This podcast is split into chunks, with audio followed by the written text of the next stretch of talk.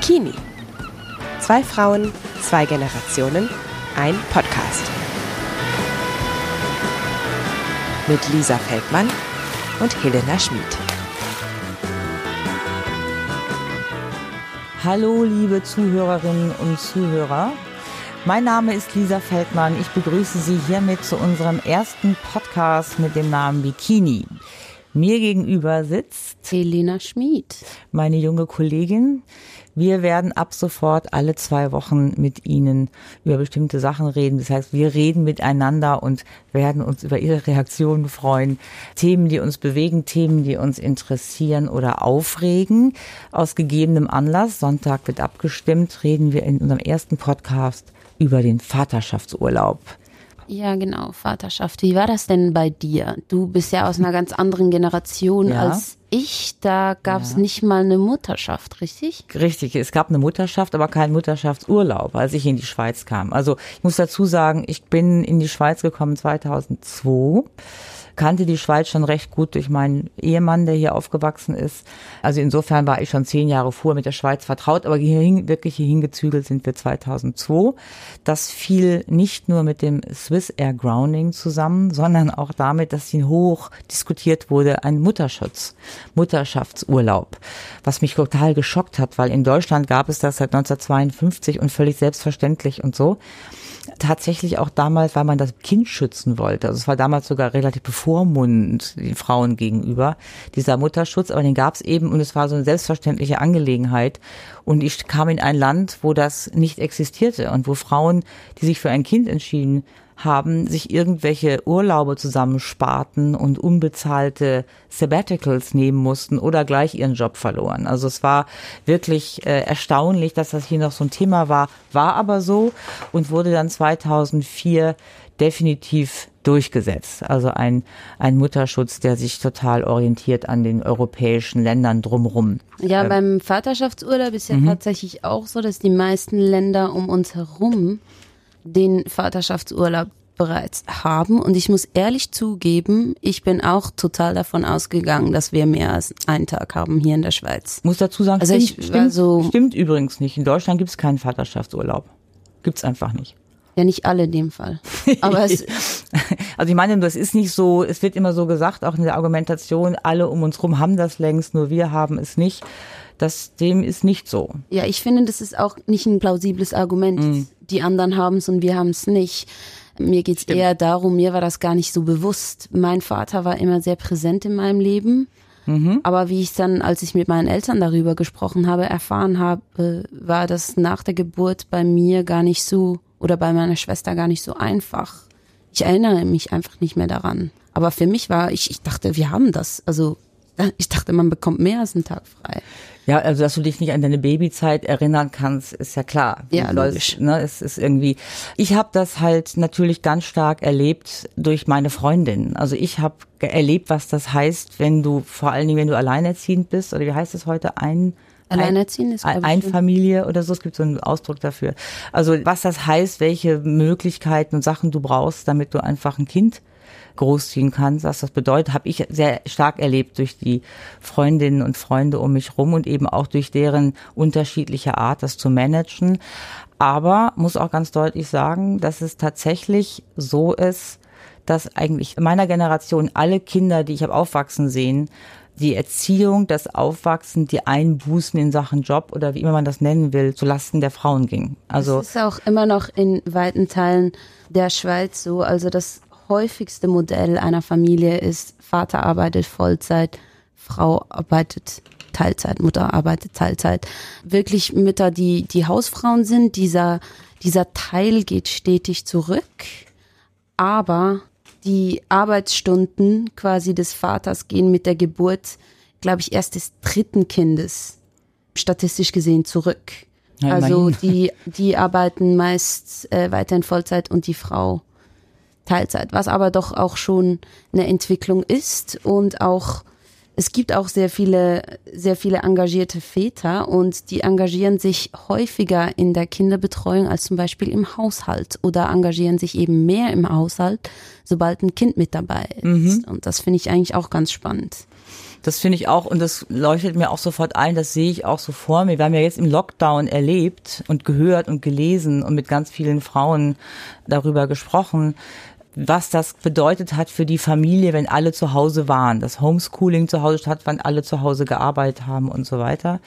Und es wurde darüber gesprochen, dass ein Riesenrückfall in eine 50er Jahre Familie ist, wo die Mutter quasi alles macht, sich um alles kümmern muss, das Homeschooling ihren Job irgendwie nach hinten stellen muss und so weiter. Ich habe das in meinem privaten Umfeld nicht so erlebt. Da haben die das ganz oft ganz toll gemacht, also im Sinne von ganz mhm. gerecht aufgeteilt. Der eine hatte den Slot bis um 14 Uhr, der andere von 14 bis 20 Uhr, wo er keine Kinder und mit nichts zu tun hatte und sich ähm, sozusagen seiner Arbeit widmen konnte. Und das ganz gerecht aufgeteilt, äh, gerechtes Kochen und so weiter. Was aber sicher interessant war in der Situation, war überhaupt dieses alle hocken aufeinander zu Hause und alle sind miteinander.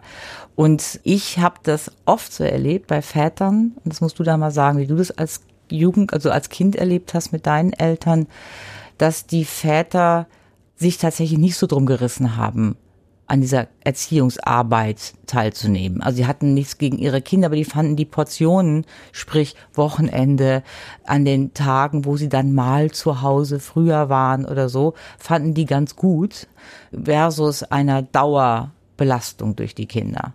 Das habe ich ganz, ganz anders erlebt. Mein, mein Vater war eben immer sehr präsent. Er ist auch immer zum Mittagessen nach Hause gekommen mhm. beispielsweise. Mhm. Das heißt, er konnte auch für uns Kinder kochen, wenn Mama nicht da war. Mhm. Und mein, Haben deine beiden Eltern gearbeitet? Meine Mama erst, als ich ungefähr fünf war oder ein bisschen früher, hat sie mhm. angefangen zu arbeiten. Das war für mich als Kind wahnsinnig schwierig. Ich hatte immer Angst um meine Mama, wenn sie arbeiten gegangen ist. Ich hatte immer Albträume, dass sie nicht mehr nach Hause kommt. Bei okay. meinem Vater hatte, hatte ich das nicht, weil da bin ich damit aufgewachsen, dass er arbeiten musste. Aber er war doch, wenn er da war, hat er immer sehr viel Zeit mit mir verbracht. Also er ist häufig mit mir und meiner Schwester irgendwie in den Zoo gegangen. Er hat mir Fahrradfahren beigebracht, war wirklich immer sehr eine präsente Figur in meinem Leben bis heute. Ich war vor kurzem mit meinem Vater zu zweit im Urlaub mhm. und da hat er sich, glaube ich, zehnmal mehr drauf gefreut als, als ich. Mhm. Ähm, Zeit mit mir verbringen zu können. Also ich glaube, bei ihm eben, es ist ja auch eine Charaktersache, oder? Also ich krieg gleich irre Wut, wenn du so redest, Wieso? weil es ist so ein typisches, meiner Meinung nach, Tochter-Papa-Gerede. Ich kenne all diese Frauen, ich gehöre auch dazu, die sagen, ich bin eigentlich eine Vatertochter. Mein Vater war irgendwie besser. Mein Vater hat mir Nein, Fahrradfahren beigebracht. Ich war, ich, mein Vater ich war eher ein Mama, war so ich war eher ein Mamakind. Okay. Meine Schwester hatte immer den engeren Bezug zu meinem Vater und ich immer den engeren Bezug zu meiner Mutter. Aber dennoch war mein Vater sehr präsent in meinem Leben und die sportlichen Sachen, die hat mein Vater einfach gerne gemacht. Meine Mama wäre mir nicht was hat die denn so gemacht für dich, deine Mutter? Meine Mutter hat mehr mit mir vielleicht gemalt oder gespielt, aber nicht irgendwie mit mir auf den Baum klettern oder so, weil sie das selber auch nicht mochte. Also mein Vater verstand sich halt auch gut darin. Ich bin auch, als ich älter war, häufig mit ihm joggen gegangen. Sachen, die er gerne macht, einfach mich mitzureißen, mich mitzunehmen. Und das waren halt in seinem Fall eher die sportlichen Sachen und bei meiner Mama waren das halt, ja, waren es eher Gespräche oder Zeichnen, künstlerische Sachen. Meine mhm. Mama hat das immer sehr gerne gemacht und mhm. auch immer sehr gefördert. Aber ich würde nicht sagen, dass ich ein Papakind bin. Er war einfach für mich, er war in meinem Leben einfach immer sehr präsent.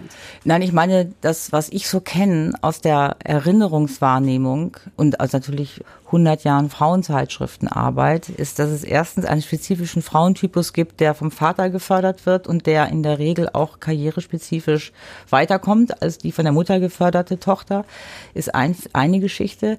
Dann gibt ja. es das andere Thema, dass wir Vatertöchter, sage ich jetzt mal, also die vom Vater gesehenen Mädchen, die der Vater sieht, weil sie ihm ähnlich sind, weil sie ähnliche Hobbys haben, weil sie er sie mag, weil er sie irgendwie deswegen automatisch anders sieht, haben eine in der Regel eine verzerrte Erinnerung im Sinne von, dass sie diese wenige Anwesenheit von dem Vater als eine ganz tolle Erinnerung abspeichern und als ganz wichtige, präsente Erinnerung. Und wenn man dann mal aufschreibt, also sich erzählen lässt oder rausfindet, wie die Alltagsabläufe waren, dann stellt sich raus, dass pro Woche sie aktiv mit der Mutter 60 bis 80 Stunden verbracht haben und etwa vier mit dem Vater. Ja, das, und das ist, aber die das Erinnerung, ist auch, was die Statistik sagt. Also ja, und die Erinnerung dieser Vater, entschuldige, ganz kurz noch zu Ende, ist aber eben eine andere. Ja. Und mich macht das immer so wütend, weil ich das so. Es ist einfach ungerecht. Ja, es ist so ungerecht den Frauen gegenüber und weil die auch ganz oft sozusagen doof gesagt die Arschkarte gezogen haben mit diesen ganzen banalen Sachen, die sie mit ihren Kindern machen müssen, weil die auch gemacht werden müssen. Die mit, hast du die Zähne geputzt, haben wir alles, äh, Socken anziehen, können wir jetzt mal, du musst aber noch im Sport, also diese ganzen Muss Pakete mit abarbeiten, diese ganzen Schularbeit, Kontrollier, bla bla Sachen machen? Hat eher mein Papa gemacht. Okay. Vielleicht ist es auch gemein. Mir ist es gleich so gegangen, als Nein, du aber vom Fahrradfahren beibringen geredet hast, geht bei mir gleich das Messer in die Tasche auf, Ja, weil das da- ist immer so die ich verstehe das schon. Und es sagt auch, ich fand das auch schockierend, dass ich diese Statistik gesehen habe. Die ist zwar von 2012, aber Da wird sich nicht viel geändert haben. ja, vielleicht schon ein bisschen, aber nicht so extrem. Und da ging es eben auch genau darum, dass man, dass die Erinnerungen an den Vater und an die Präsenz des Vaters viel, viel stärker sind. Und das Ja. ist, das finde ich natürlich auch unfair. Und ich glaube aber genau sowas wie Vaterschaftsurlaub bricht da ein gewisses, äh, gewisse Muster, ein gewisses System auf und könnte daher auch im erweiterten Sinn irgendwie solchen Entwicklungen oder solchen Gegebenheiten entgegensteuern. Wenn man dem Vater auch einfach mehr Platz in der Familie gibt Also und man ihn nicht systematisch ausgrenzt mit kein Vaterschaftsurlaub zum Beispiel. Naja, systematisch ausgrenzen ist vielleicht ein bisschen viel gesagt. Ich finde ja interessant, dass immerhin, also sozusagen die Erkenntnis runtergesackt ist in der Gesellschaft, dass es was Tolles ist, nicht nur, wenn Väter das machen, sondern auch, wenn man das Vätern bietet. Dass also so viele Firmen mittlerweile damit locken, dass sie im Falle der Vaterschaft sozusagen besondere Konditionen bieten. Und in, umso interessanter, wenn das halt so im Gegensatz steht. Ich habe neulich eine Statistik gefunden, wo drin steht, dass Novartis diese wunderbaren 90 Tage Vaterschaft ihren Angestellten bietet, wohingegen die Roche nur sechs. Ja. Ich will mal davon ausgehen, dass da ungefähr ähnliche Verhältnisse herrschen. Die werden wahrscheinlich beide jetzt gerade sehr reich durch Impfstoffforschung oder Impfstoffvertrieb, zumindest glaube ich, die forschen gar nicht mehr in Impfstoffen, aber Vertrieb äh, und ähnlichem. Und dass die aber offenbar aufs Thema unterschiedlich gucken. Und ich glaube, Oder das Thema unterschiedlich priorisieren vielleicht. Genau. Und ich glaube aber, das Interessante ist ja, die suchen ja trotzdem die besten Männer dieser Welt, ja, für ihre Jobs. Die wollen den besten Chemiker oder was immer sie für Leute anstellen und bieten das sozusagen und gehen davon aus, dass dieser Mann, den sie suchen, das ein Kriterium findet und sagt, ich habe hier einen Job, 300.000 Roche, 300.000 Novartis, aber Novartis bietet mir diesen Vaterschaftsurlaub, dann gehe ich zu Novartis. Das finde ich ja irgendwie jetzt so, so wichtig für mich, weil ich bin ein moderner Mann, der so denkt und das Unternehmen ist auch so modern. Ja. Und das sagt doch was. Das sagt doch was darüber, dass eine Gesellschaft im Umbruch ist, also im Sinne von was gecheckt hat, dass man das wichtig findet und dass man diesen Work-Life-Balance, wo es ja im weitesten Sinne darum geht, ja, dass man die Väter integriert, dass die Teil Ja, es geht, glaube ich, auch um eine Rollenverteilung in der, in der Familie. Ja. Und das ist ja, was enorm präsent eigentlich stattfindet. Aktuell diese, das Aufbrechen dieser, dieser alten Muster. Und man spricht da meistens über Frauen. Frauen sollen mehr Karriere machen. Es braucht mehr Vorbilder. Bla, bla, bla. Haben wir alles schon tausendmal gehört. Und jetzt geht's eben mal um die Männer. Okay, was haben denn die Männer für Voraussetzungen, um in der Familie, wo sie vielleicht, wo sie benachteiligt sind, sich integrieren zu können. Und ich finde, gerade auch in dieser ganzen Gender-Debatte, finde ich das einen wahnsinnig wichtigen Punkt, dass man sagen kann, wir gucken es uns auch auf der anderen Seite an, auf der Seite der Männer. Ja, das absolut, das finde ich auch. Ich finde, ähm, wie soll ich das sagen? Es ist vielleicht auch etwas, wo es reicht, dass die Firmen, für die wir arbeiten, sich darum kümmern oder auch die Gemeinden. Das muss vielleicht nicht unbedingt über ein großes Gesetz entschieden werden, aber grundsätzlich finde ich, Ich finde schon.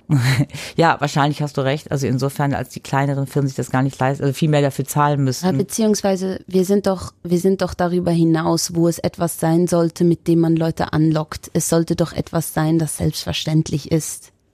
Einfach schon mal grundsätzlich selbstverständlich, um eine gewisse Gleichberechtigung, um eine gewisse Rollenverteilung ja zu vermeiden oder eben zu generieren. Ich habe ja, ich finde halt so ein bisschen, wenn der Staat das übernimmt, könnte dieser Wettbewerb der Firmen wieder ein bisschen zurückrücken. Man sagt, Markt wird ja eh hier staatlich gefördert, dann brauchen wir ja gar nichts mehr zu machen, weil hier ist ja schon, ist ja schon alles geregelt sozusagen. Ja gut, das sind zehn Tage, ne? Ich weiß, aber ich meine, es gibt ja ganz viele, ich habe jetzt, jetzt gerade welche herausgegriffen, aber es gibt ja ganz viele, die viel weniger als zehn Tage machen, äh, nur fünf oder drei oder keine Ahnung. Also das sind ja jetzt die positiven Ausnahmen nach oben. Ja. Es gibt ja die allermeisten machen weniger oder gar nichts. Und wenn dann der Staat diese 14 Tage macht, dann war es das sowieso. Dann machen die alle gar nichts mehr, weil dann ist ja alles Denkst super. Du? Schätze ich mal, ja. Und ich finde eigentlich ganz gut, dass das so ein Kriterium wird. Ich hatte dieselbe Überlegung damals Thema Frauenquote. Ja, ist das eigentlich etwas, was vom Staat oktroyiert werden soll? Ist das etwas, was die Firmen mit sich bringen und so weiter? Woher soll es kommen?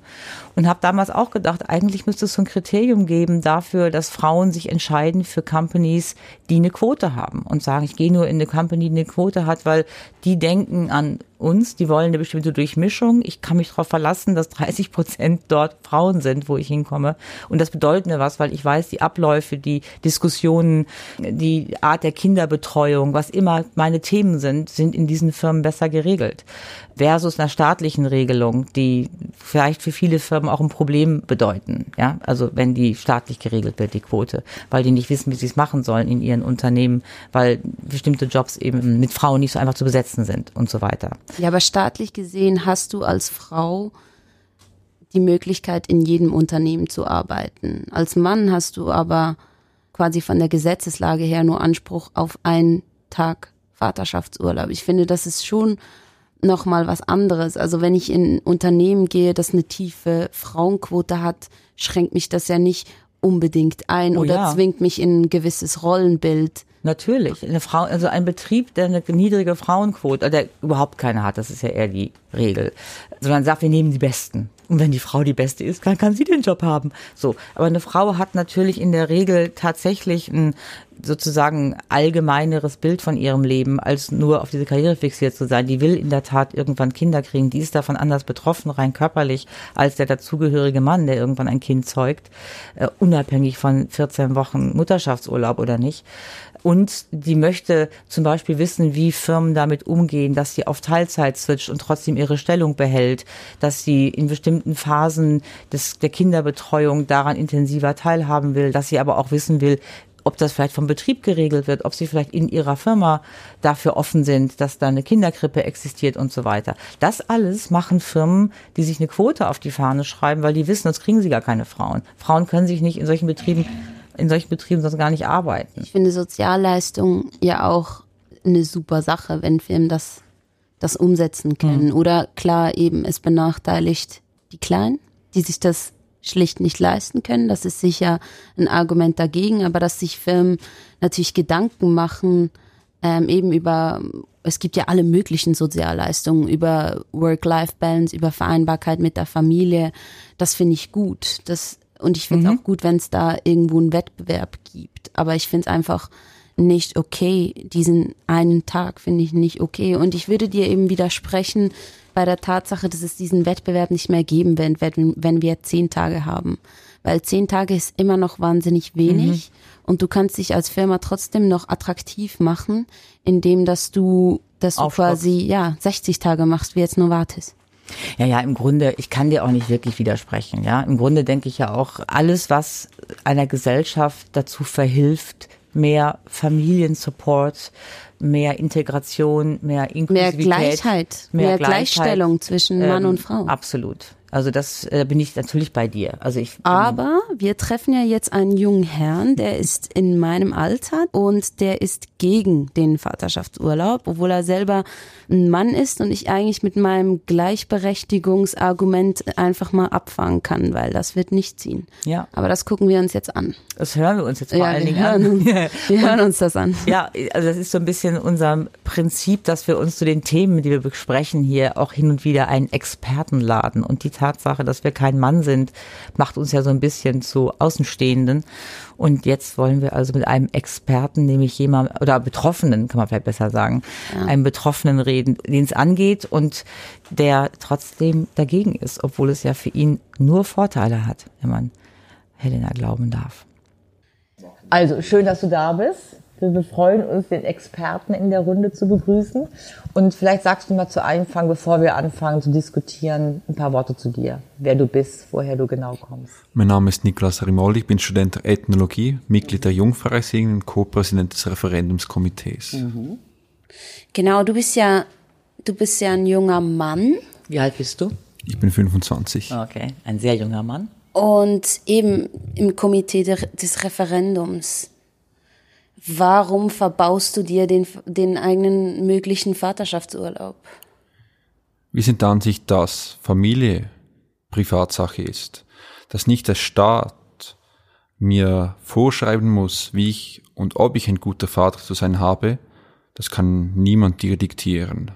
Das ist meine eigene Entscheidung und den eigenen Anspruch, die auch eine Mutter an den Vater haben soll, dass er sich, sich zum Ziel nimmt, ein guter Vater zu sein, ohne dass die Allgemeinheit das finanzieren muss, besonders in einer Zeit, wo die Sozialversicherung, AHV, IV, auch die zweite Säule absolut nicht gesichert sind, dort dringend Reformen benötigt werden und solange diese nicht gesichert und stabil sind, können wir uns absolut keinen weiteren Ausbau des Sozialstaates leisten. Darf ich dich fragen, möchtest du Kinder haben? Ist das oder bist du da dir noch gar nicht so sicher? Ich denke schon, dass es mal dazu kommen wird. Und dann möchtest du auch ein guter Vater sein. Und dann ist es für dich okay, wenn du quasi deine Ferientage dafür hergeben musst und eigentlich anders behandelt wirst als, als die Mutter, die eine gute Mutter sein will. Nun bereits als Nichtvater obliegt es den Schweizer Männern, Militärdienst zu leisten. Wir arbeiten auch ein Jahr länger, da sind zwei große Ungerechtigkeiten vorhanden, wo noch keine Gleichberechtigung herrscht bin großer Befürworter der Wehrpflicht auch für die Frau. Dort wäre Gleichberechtigung herzustellen. Und wenn ich dann Vater wäre, wie viele andere Väter auch, das ist doch die Geburt meines Kindes, das ist doch das schönste Ereignis im Leben eines Vaters, das schönste Ereignis in einer Familie überhaupt. Das wäre und ist dann meine größte Priorität, meine Ferien, die Urlaubstage einzusetzen mhm. oder auch das Pensum runterzutun, weil es gibt nichts Wichtigeres als beim Kind zu sein. Ja. Ähm, jetzt ist es ja so, dass in der Schweiz einige Unternehmen das sozusagen auf ihre Kappe nehmen. Also es gibt Unternehmen wie die Novartis, die mit sensationellen 90 Tagen das sogar macht. Äh, andere machen es mit 20. Dann gibt es einige Kommunen, einige Kantone, die ihre Beamten Vaterschaftsurlaub schicken. Findest du, dass die schlecht wirtschaften, also im Sinne von spinnen die, also sollten ihre Sachen für bessere, also für anderes ausgeben oder denkst du, nö, das ist ja okay, weil es ist ja deren Bier. Oder was ist deine Meinung dazu? Ich finde es großartig, wenn Unternehmen selbst entscheiden, wie bieten einen Vaterschaftsurlaub an. Das ist auch gutes Recht, das soll auch so sein. Was ich nicht toll finde, wenn Großkonzerne jetzt wie Novartis, die, weiß Gott, genug Geld haben und es sich leisten können, die Allgemeinheit verpflichten wollen, für ihre Kosten aufzukommen. Hier werden Kosten von großen Unternehmen auf die kleinen KMUs umverteilt, von oben nach unten. Das empfinde ich als sehr unsolidarisch und auch als egoistisch von den großen Unternehmen, wie auch von IKEA, die einfach die eigenen Betriebskosten auf die Allgemeinheit abwälzen wollen. Das geht überhaupt nicht. Nein, uns geht es darum, dass der staatliche Vaterschaftsurlaub nicht zu finanzieren ist. Wenn es Unternehmen selbst tun, unbedingt großartig. Aber die kleineren Unternehmen, die können sich das doch auch gar nicht leisten, so viele Vaterschaftstage anzubieten und haben daher irgendwie auch einen Wettbewerbsnachteil. Ist das nicht fast schlimmer, als mehr Abgaben zu machen an die Ersatzerwerbsordnung? Nun, die Lohnabgaben zu erhöhen, was hier geplant wäre, wäre ein enormer Wettbewerbsnachteil, eine enorme Belastung für die KMU, die sich den staatlichen Vaterschaftsurlaub nicht leisten wollen und auch nicht können. Ist eine riesige finanzielle Belastung, wie auch für die Arbeitnehmer. Hans-Ulrich Bigler, der Direktor des Schweizerischen Gewerbeverbandes, sagt ganz klar, wir stecken in einer tiefen Wirtschaftskrise. Ein staatlich verordneter Vaterschaftsurlaub ist ein nicht finanzierbarer Luxus. Aber was ich fragen will an der Stelle von dem, was ihr gerade vorher mhm. beredet habt, ist, von wie viel Geld, also ich weiß, von wie viel Geld immer geredet wird als absolute Zahl, mit welcher Zahl man rechnen muss. Aber vom Gefühl, jetzt einfach gefühltem Geld, ja, denke ich, ich weiß ja nicht, wie viele Kinder du haben willst, es werden sicher nicht acht, sondern eher so in dem Bereich zwei, max drei, so, das durchschnittsmäßiges. Heißt also, von wie viel Zeit und Kosten, die du verursachst, reden wir jetzt mal davon ausgehen, dass du vielleicht in einem kleineren Unternehmen bist. Und was heißt das wiederum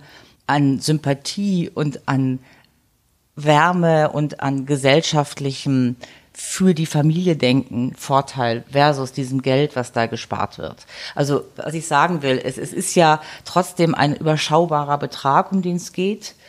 Ähm, und es ist, wie ich finde, der Wert, für den das steht, ist doch so unendlich groß. Du hast selber gesagt, es ist für dich von der Vorstellung her der wichtigste Moment in deinem Leben.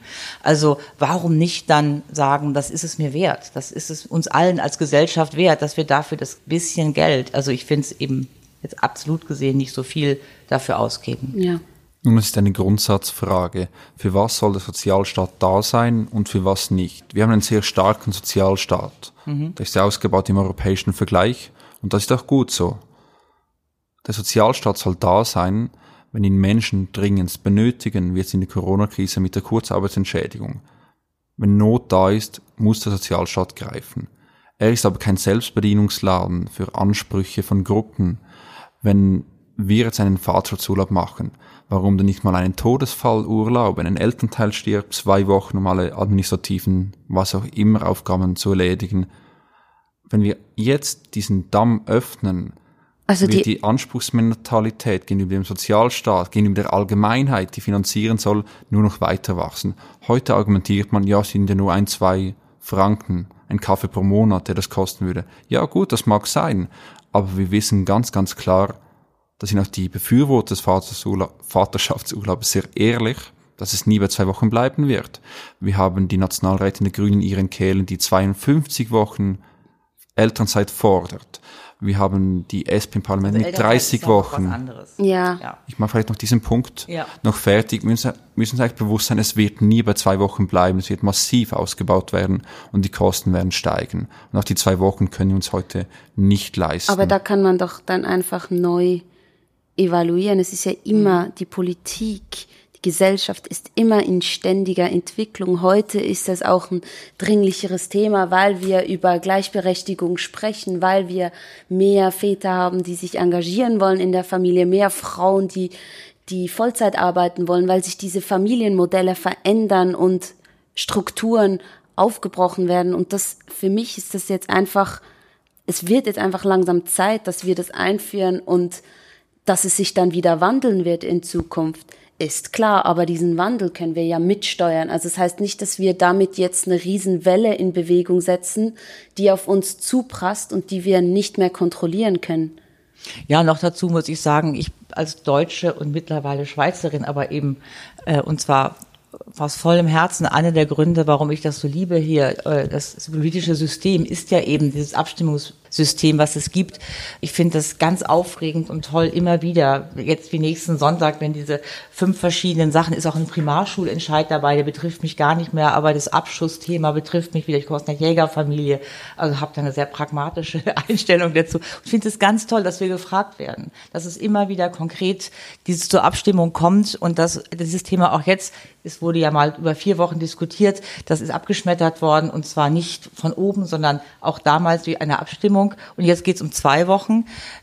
Ich gebe dir recht. Natürlich ist noch nicht gesagt, dass wir nicht in vier Jahren über zehn Wochen reden. Das weiß ich nicht. Aber ich finde dieses einzige Volk der Welt, was ich kenne, was ich von denen, die ich überblicke, und es sind nicht wenige, die so gelernt haben, demokratisch nachzudenken über ihr Zeug und wo die Abstimmung so überraschend auch tatsächlich ausgehen, weil die Leute gelernt haben, dass sie ihren Verstand gebrauchen, weil sie irre gut informiert werden von allen Seiten, dass ich denke, das ist doch jetzt toll, dass es zur Abstimmung kommt. Ich weiß, bin auch überhaupt nicht sicher, ob das durchgeht. Aber ich finde schon allein die Diskussionen, die jetzt stattgefunden haben in den letzten Wochen zu diesen Themen und diese Meinungen äh, sind es wert. Und ich hoffe natürlich, also in meinem Sinne wäre das, weil ich halt sehr an Familienmodelle glaube, wo alle involviert sind.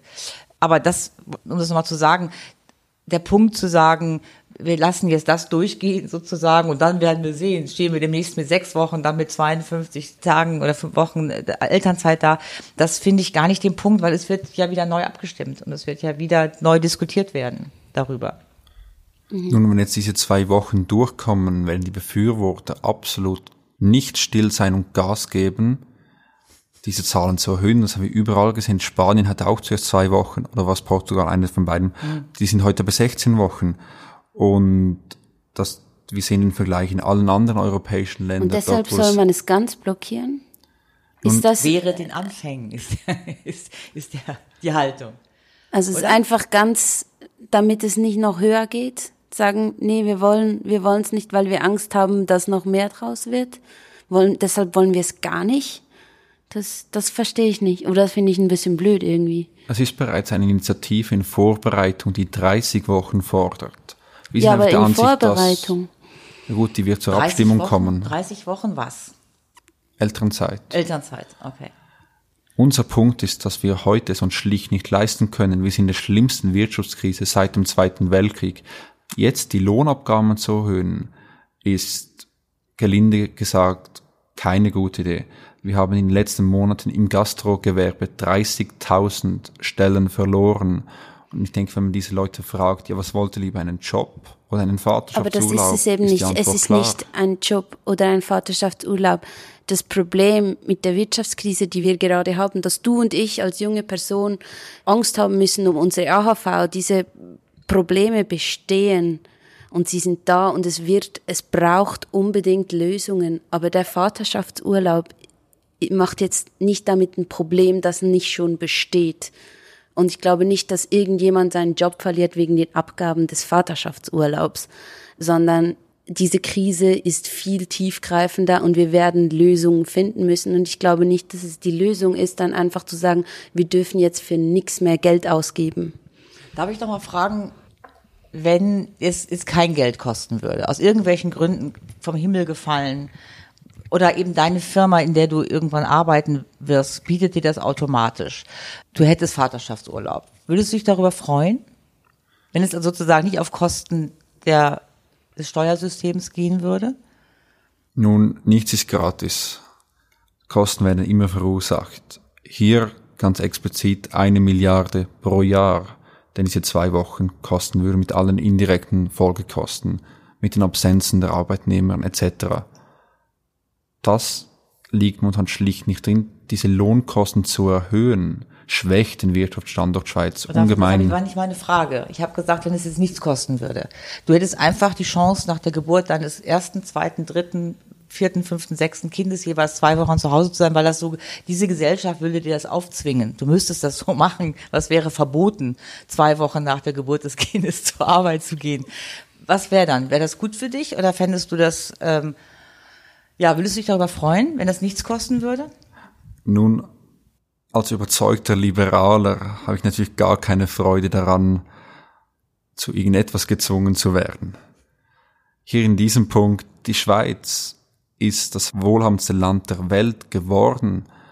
In keinem anderen Land geht es den Leuten so gut wie hier. Aus einem einfachen Grund, weil wir im Vergleich zu allen anderen Ländern immer das in vielen Bereichen nicht. einen freiheitlichen Weg gegangen sind und nicht einen etatistischen und verantwortlichen Staat an die Allgemeinheit stimmt, abdelegiert haben. Ich würde gerne noch den Punkt fertig machen. Darum auch hier, ja, wir mögen das einzige Land in Europa sein, das weder Vaterschaftsurlaub noch Elternzeit kennt. Aber genau darum, weil wir immer eigene Wege gegangen sind, sind wir auch so erfolgreich gut geworden. Ja, ich finde, das ist auch ein doofes Argument zu sagen, oh, Weshalb? alle anderen, nein, nicht dein Argument.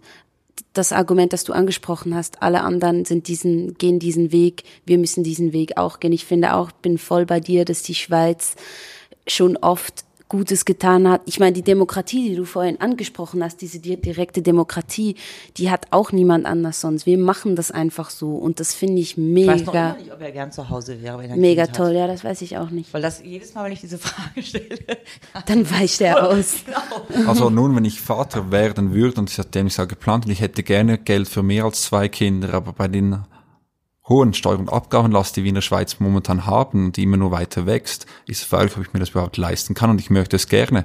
Und wenn es dann finanziell auch möglich ist, bin ich so lange zu Hause bei meinen Kindern, wie ich nur kann. Mhm, okay, okay. Das heißt, du wärst sozusagen in einem Konflikt damit, dass du eigentlich gern zu Hause wärst bei deinen Kindern, aber du möchtest das dem Staat nicht zumuten, dass du so lange zu Hause bleibst, weil das den Staat zu viel kosten würde. Nicht den Staat, die Allgemeinheit für meine Kinder die wären für mich das Wichtigste überhaupt, da gebe ich meinen letzten Rappen aus. Und ich finde, das ist auch das, was einen guten Vater ausmacht, dass mhm. man dass die Kinder über alles gehen, die Familie. Und für das nimmt man sich die Ferien. Aber wenn ein, eine Gemeinschaft das alle finden, alle, die ganze Gemeinschaft findet, das Vatersein ist so wichtig, dass uns das die Sache wert ist, dann ist das doch eigentlich, spricht das doch sehr für diese Gemeinschaft, Ja. dass sie so denkt, oder nicht? Und dann ist es doch auch okay, wenn das alle tragen, zusammen.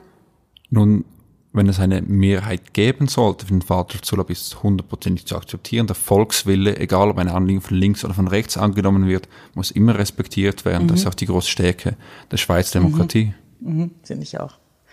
Ist doch eigentlich auch ein gutes Schlusswort. Das können wir uns doch mal irgendwie allesamt darauf freuen, was nächsten Sonntag passiert, was dabei rauskommt. Und wir können ja alle aktiv an dem Entscheid teilhaben. Ich finde auch, das Einzige, was ich wichtig finde, ist, dass wir alle hingehen und das machen und diese tolle, tolle demokratische Möglichkeiten nutzen. nutzen, ganz genau. Das äh, finde ich das Allerwichtigste und davon gehen wir jetzt mal alle aus, dass wir das tun. Also wir drei hier sicher, die wir am Tisch sitzen, weil wir alle ja für unsere Meinung einstehen.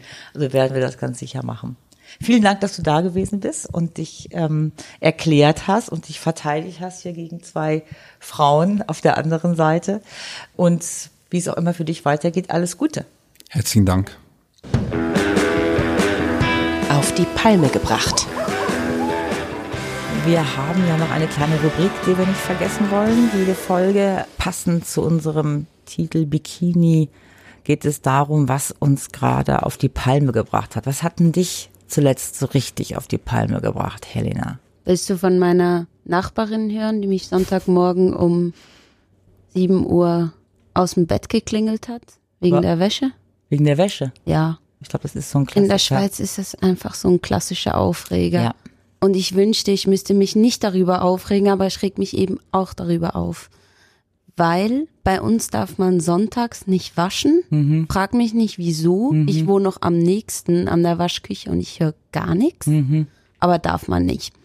Und dann bin ich kürzlich, habe ich am, am Samstag gewaschen und meine Wäsche dann einfach am Sonntag noch hängen gelassen zum Trocknen. Und ich habe eine Nachbarin, die wohnt überhalb von mir, die ist schon deutlich älter und die ist kein Fan von mir, weil wir sind schon ein paar Mal aneinander geraten wegen der Waschküche und die wasch, wäscht immer montags. Und dann weiß ich immer, montags darf die Wäsche nicht mehr dort sein, sonst kriege ich richtig Ärger.